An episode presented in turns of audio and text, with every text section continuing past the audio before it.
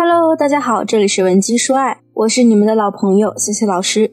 恋爱初期的姑娘们最常讨论的一个问题就是，老师怎么样才能知道他对我到底是不是真心的？您说他是想套路我和我玩玩，还是真的想长期和我发展呢？那归根结底，姑娘们担心的就是男人对你到底是长则还是短则。在我们交往初期，姑娘们还是越早认清越好。你知道大多数女人是怎么衡量男人对她到底是玩玩还是认真的吗？其实他们的衡量标准就是看他对我好不好。那看一个人对你好还是不好，不是唯一衡量他对你是长则还是短则的标准。而且每个人对好和不好的界定也不一样。我们在短期内还可以通过其他方面观察得出他究竟是长则还是短则。那第一点呢，我们要看他稀缺的东西会不会分享给你。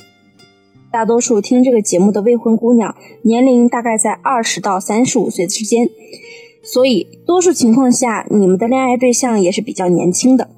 刨去一些什么富二代、官二代之类的以外，三十岁以下的男孩子通常不会特别有钱，但是他们的时间普遍是充裕的，所以你可能发现你这个男朋友啊。他很愿意花时间陪你，你想玩什么他都陪着你，你想聊天他也能陪你聊到深夜。但是他不太愿意为你花钱，连吃个饭、打个车、买个礼物可能都是抠抠搜搜的，甚至呢，有的时候还会用一些理由跟你借钱等等。这样的情况你就要小心一点了。其次，三十岁以上的男人可能经济条件呢也趋于稳定，金钱对他来说也不是什么稀缺资源。那往往这类人啊。事业是比较繁忙的，而且他正处于一个社会活动的高频期间，时间才是他们的稀缺资源。但就算这个人他时间再少，总得有一个自己私人时间，对不对？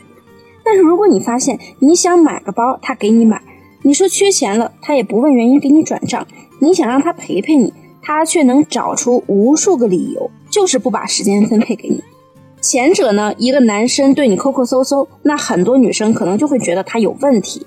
可如果是后者啊，姑娘们就容易被混淆视线。我身边就有一个男性富二代，不夸张的说，他车里的后备箱有好几个 LV 的老花邮差包。你想的没错，这些包包呢，就是给他想短则的姑娘准备的。因为不超过五万块钱的东西，对他来说，可能就像我们花五十块吃一顿快餐一样。那第二点呢？你们是否条件悬殊大？很多女孩子呢可能会问我，老师，你是不是说要和男人门当户对才能在一起？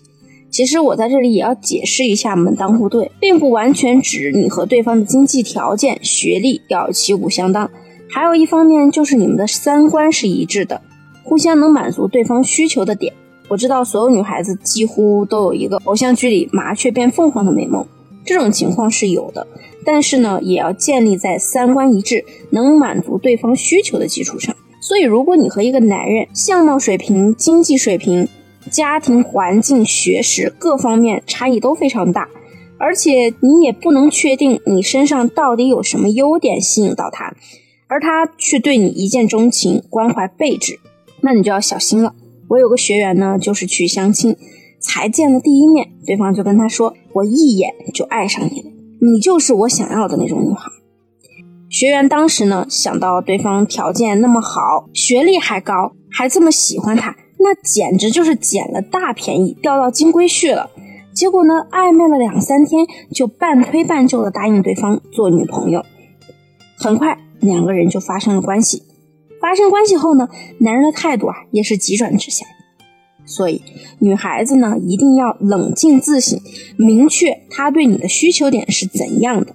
有的姑娘会说：“老师，因为我漂亮呀。”不是有句话说，喜欢一个人往往是始于颜值吗？但是姑娘们，你们千万不要忘了后面还有半句话的呀：“始于颜值，忠于人品，陷于才华。”青春美貌也许是你吸引男性的核心优势。你的身材足够好，个子足够高，长得足够漂亮，确实很容易获得异性的青睐。可是呢，美貌现在是稀缺资源吗？我们好好想一想啊，就拿咱们每天刷的小红书、某音等等多媒体软件去看，你也会发现，这几乎就是一个美女遍大街的时代了。所以，年轻貌美的女孩有的是，男人呢也很清楚自己想要什么。你可能在他眼里啊，也只是这些年轻貌美女孩中的一个，而不是绝无仅有的一个。那么第三点，他对你的容忍度很高，几乎没有底线。我们很多姑娘呢，会把这一点误认为是男人对自己的好。如果你也是这么想，那当你受到伤害时呢，也为时已晚了。我见过这样一个例子：有一个女孩呢，谈了一个男朋友，男朋友经常管着她。姑娘抽烟喝酒，男朋友让她戒烟少喝酒。她想去蹦迪，男朋友也会阻拦。姑娘经常信用卡透支，男朋友呢也会给她建议，帮她报一些理财的课程，学习理财。这个姑娘啊，当时非常厌恶她男朋友对她的约束。那和这个男人分手之后呢，她身边啊就立刻出现了另一个男人。这个男人呢是她在酒吧认识的，对方比她前男友年龄大几岁，而且对她的各种作都能忍受。姑娘说缺钱了，他就给她发红包；想抽烟喝酒就给她买烟买酒；想 K 歌蹦迪还主动帮她订台。就算姑娘信用卡透支，男人也不会说她半点不是。只用了半个月的时间，就让姑娘觉得遇到了一个真正对她好的人。那么，如你所想，该发生的也都发生了，结局呢，也是一样惨淡。你可能会说，这个男人对她挺好的呀，给她付出，买烟买酒，还不管着她，不是说爱一个人就是无条件对他好吗？C C 真的想说一句，这样的话呢，不知道害得这个世上生出了多少痴男怨女。一个男人，当他真的想和你长期在一起的时候，往往不会让你一次次触碰他的底线。而如果他对你毫无底线，只能说明他脑子里想的是：反正我又不会娶你回家，所以你抽烟喝酒、K 歌蹦迪跟我有什么关系啊？我只想得到我想要的。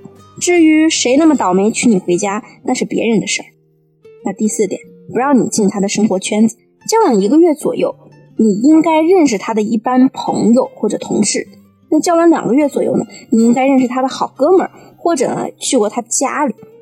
交往半年以上，更是应该进入核心的生活圈。比如说，认识他的父母亲戚、兄弟姐妹，其中啊，父母是必选项。男人呢，是否愿意让你进入他的生活圈，进入到多大程度，是区分他意图的重要标志。如果他始终不让你进入他的圈子，那你要小心了。很可能是他在刻意压低以后抛弃你的社会成本。如果以上四点你已经中了两点了，没错，他真的是在短择你。那也有姑娘想知道如何让这样的短则变成长则呢？这一点啊，我们也是可以通过一个系统的分析、需求点的挖掘，实现从短则变长则的。如果你想要挖掘出对方长则的需求点，或者你在你们的感情中还有其他解不开的问题，想要获得我的帮助。也可以添加 C C 助理的微信文姬零零五 W E N J I 零零五，我一定会有问必答。好了，我们下期节目再见。文姬说爱，迷茫情场，你的得力军师。